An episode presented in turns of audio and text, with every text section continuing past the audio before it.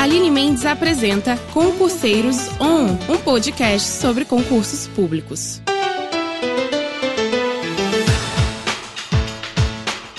Oi, gente, voltamos com mais um Concurseiros On nessa sexta-feira e a dica de hoje é super importante. Está se preparando para concurso, Enem ou outro vestibular, mas o tempo está curto? Ou você é daqueles que está aproveitando cada tempinho livre para aprender de alguma forma? Então, hoje o nosso podcast é com o professor de português Jansen Silva. Ele vai dar dicas de como se preparar melhor. Então, professor, quais são as principais dificuldades que as pessoas têm com a língua portuguesa? A redação e a gramática aparecem entre as maiores dificuldades da língua portuguesa. Até porque a redação e a gramática elas estão interligadas, elas não estão soltas. Apesar da redação ser algo escrita, mas você precisa conhecer as regras gramaticais para poder escrevê-la na norma culta, padrão, na norma padrão da língua. É, então, se você acaba não conhecendo a gramática e não conhecendo a norma padrão da língua, se em tal palavra eu vou crasear, se a colocação pronominal de tal palavra está correta, certamente a redação passa também a ser um grande problema entre as pessoas. É onde começa a ter a grande dificuldade. A gramática em si, ela é a maior vilã para todos aqueles que desejam passar por um concurso público ou por um vestibular e não tem o domínio da gramática, não tem o domínio da língua em si.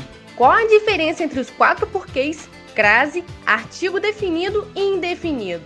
Na língua portuguesa temos quatro porquês: o porquê junto sem acento, o porquê junto com acento, o porquê separado sem acento e o porquê junto com acento. Vamos começar a explicação pelo porquê junto sem acento.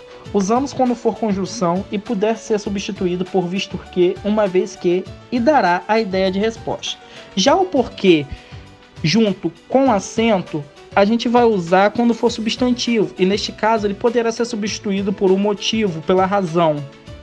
Temos também o porquê separado, sem acento, e usaremos quando houver uma interrogativa indireta, e neste caso o termo será substituído por porquê razão ou porquê motivo. E por último, o porquê separado com acento é, vamos usar quando estiver no fim de uma oração interrogativa, direta ou indireta.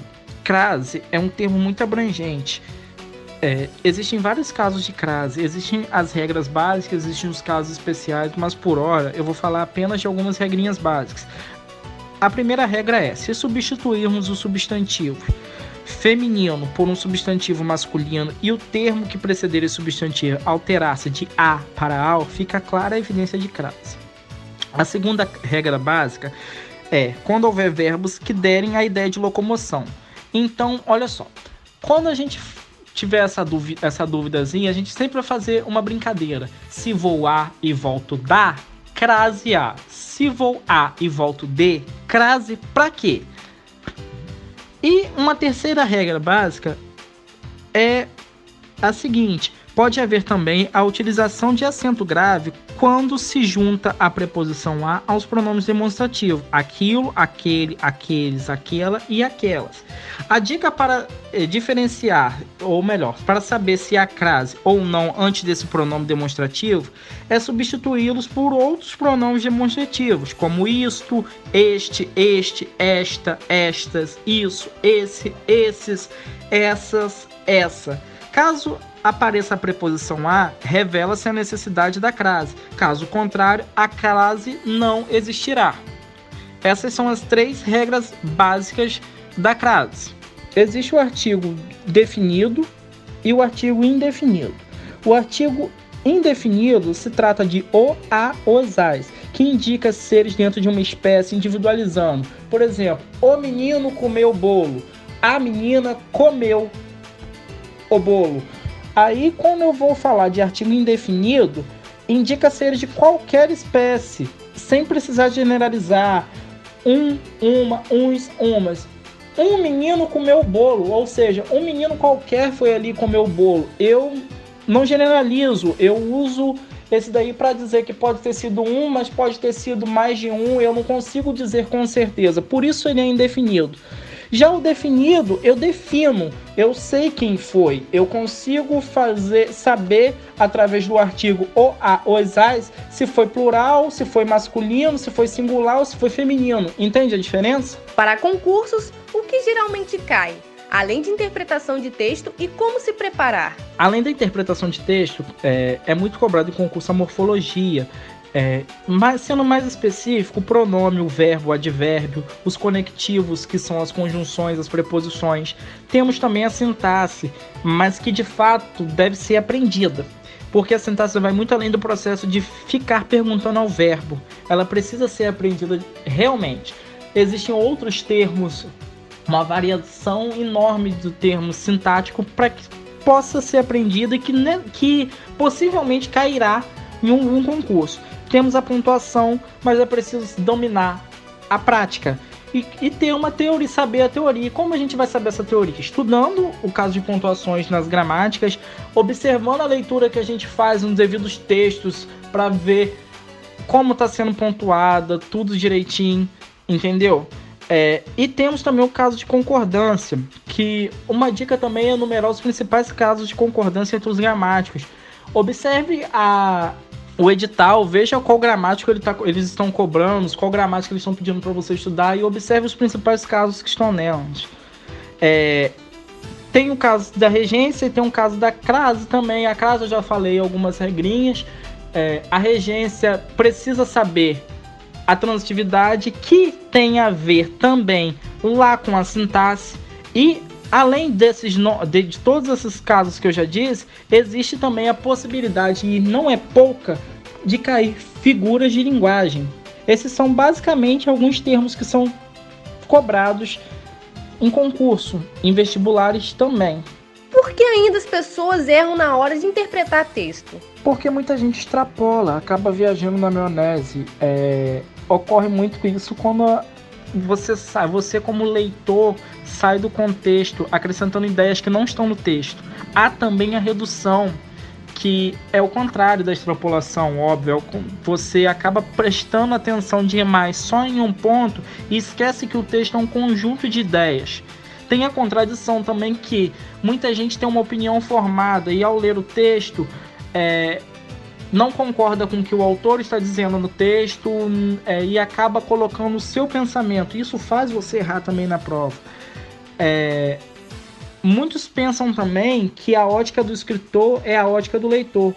Pode ser que existam, mas numa prova de concurso qualquer, o que deve ser levado em consideração é apenas o que o autor diz e nada mais. O que eu acho, o que você acha, o que qualquer pessoa acha, nada importa além do que o autor disse no texto.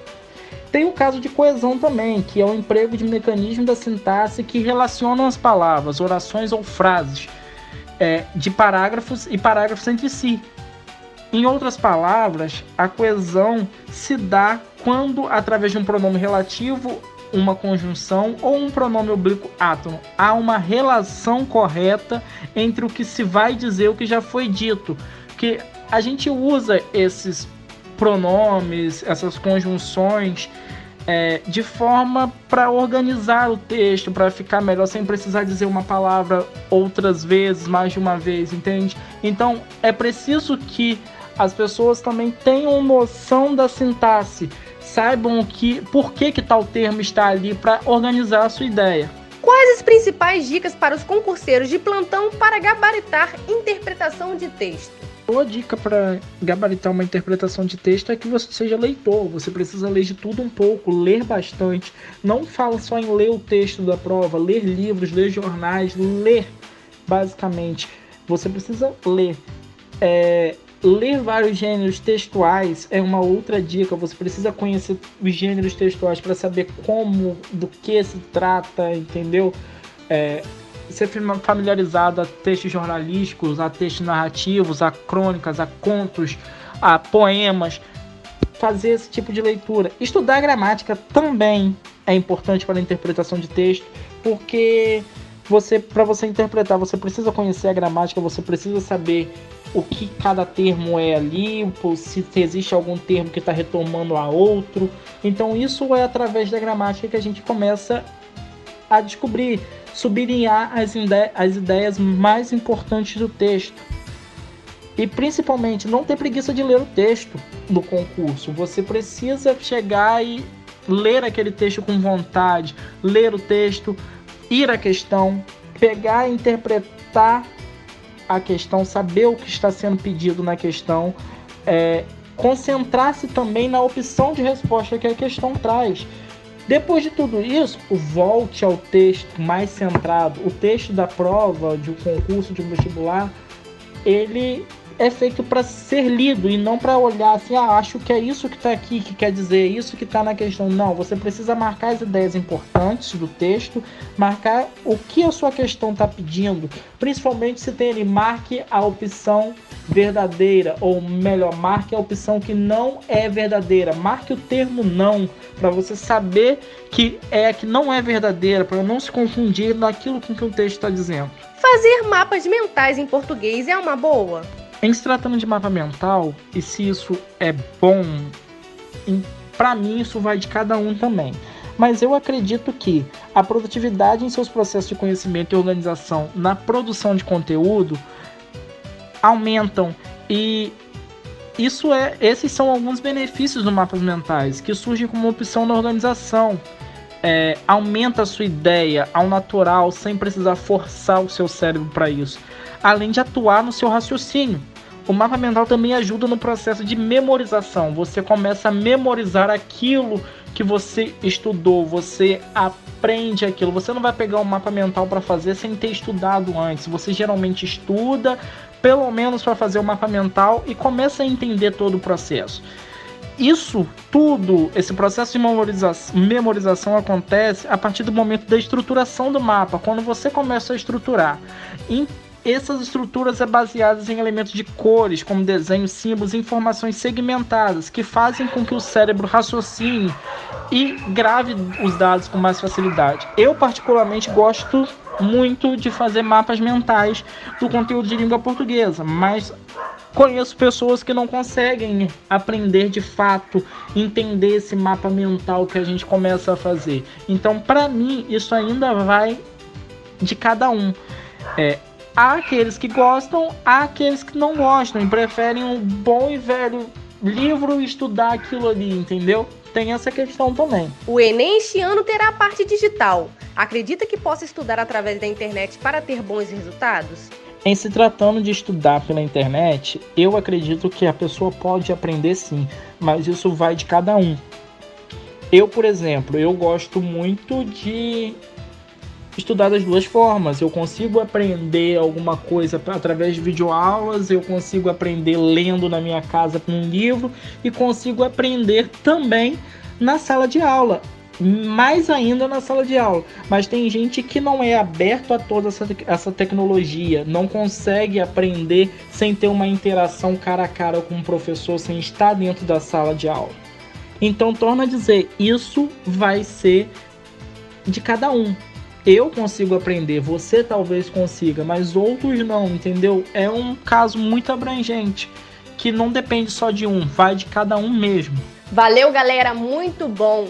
Então, esse foi mais um podcast que preparamos com muito carinho para vocês e te aguardamos no mesmo canal semana que vem. Beijo, beijo.